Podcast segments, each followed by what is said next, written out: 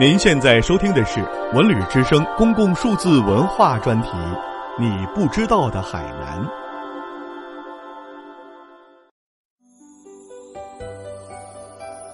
仙翁寿食下集。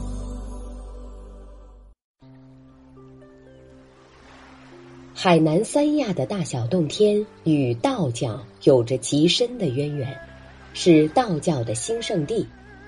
仙翁寿石上的“寿”字，更是由道教史上著名的神仙道士陈抟老祖所亲笔书写的。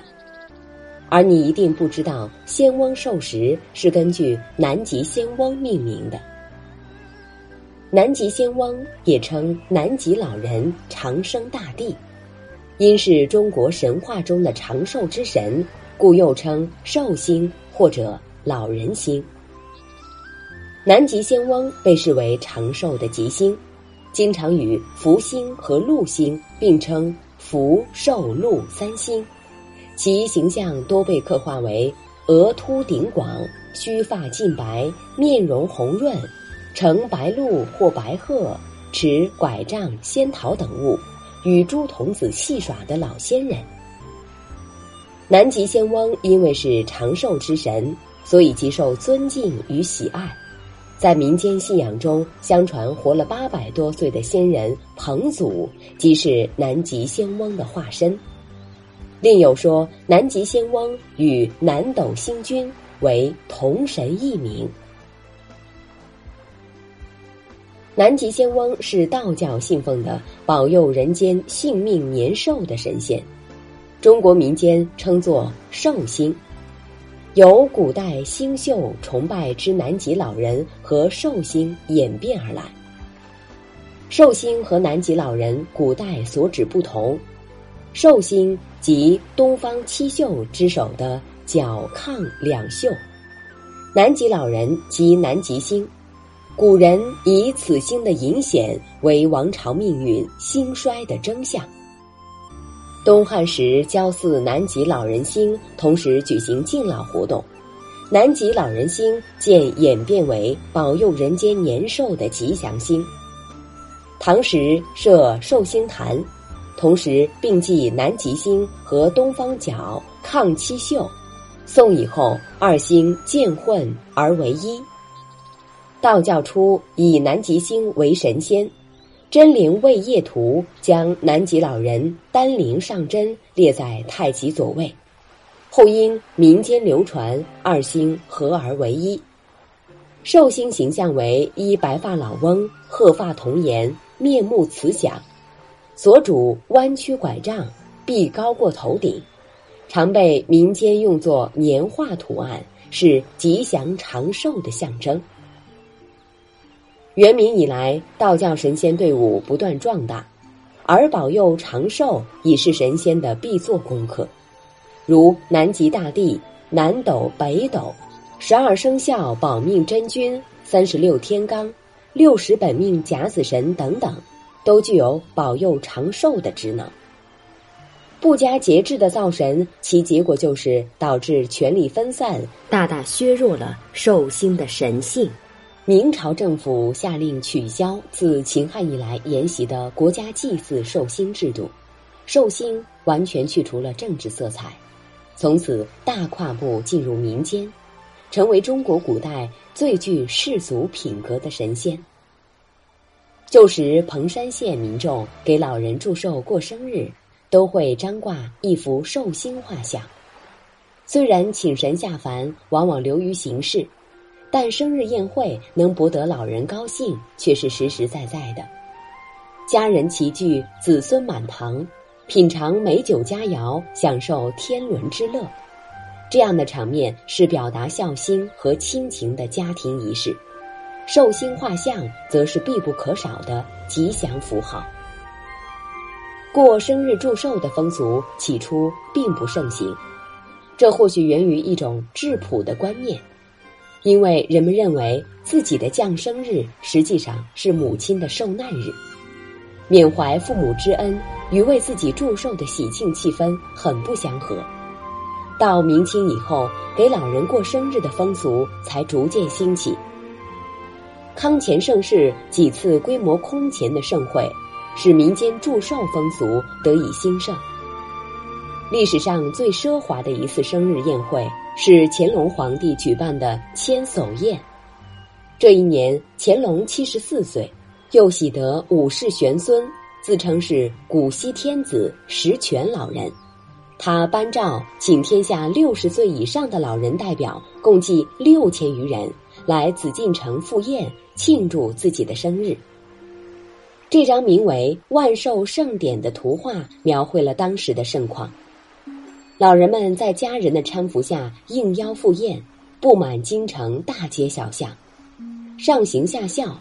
从清朝以来，给老人做寿过生日蔚然成风。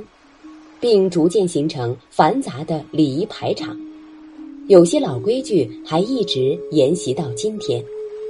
比如过生日的年岁原则，一般是过整数寿，即四十五十六十，但七十以后又增加很多说法。七十七又称喜寿，因为喜字的简写连笔拆开看就是七十七。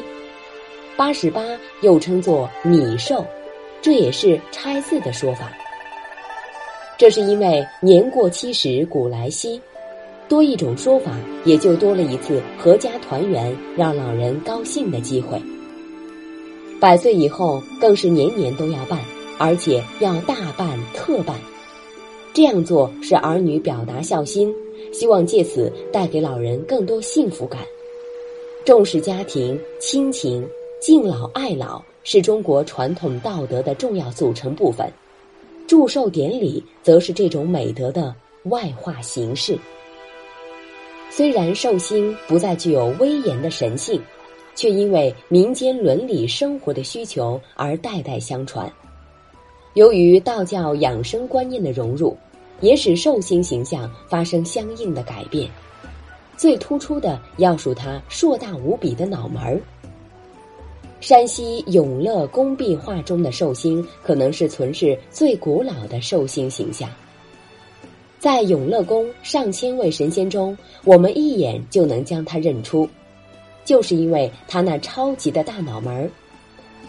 寿星的大脑门儿也与古代养生术所营造的长寿意象紧密相关，比如丹顶鹤的头部就高高隆起，再如。寿桃是王母娘娘蟠桃会上特供的长寿仙果，传说是三千年一开花，三千年一结果，食用后立刻成仙，长生不老。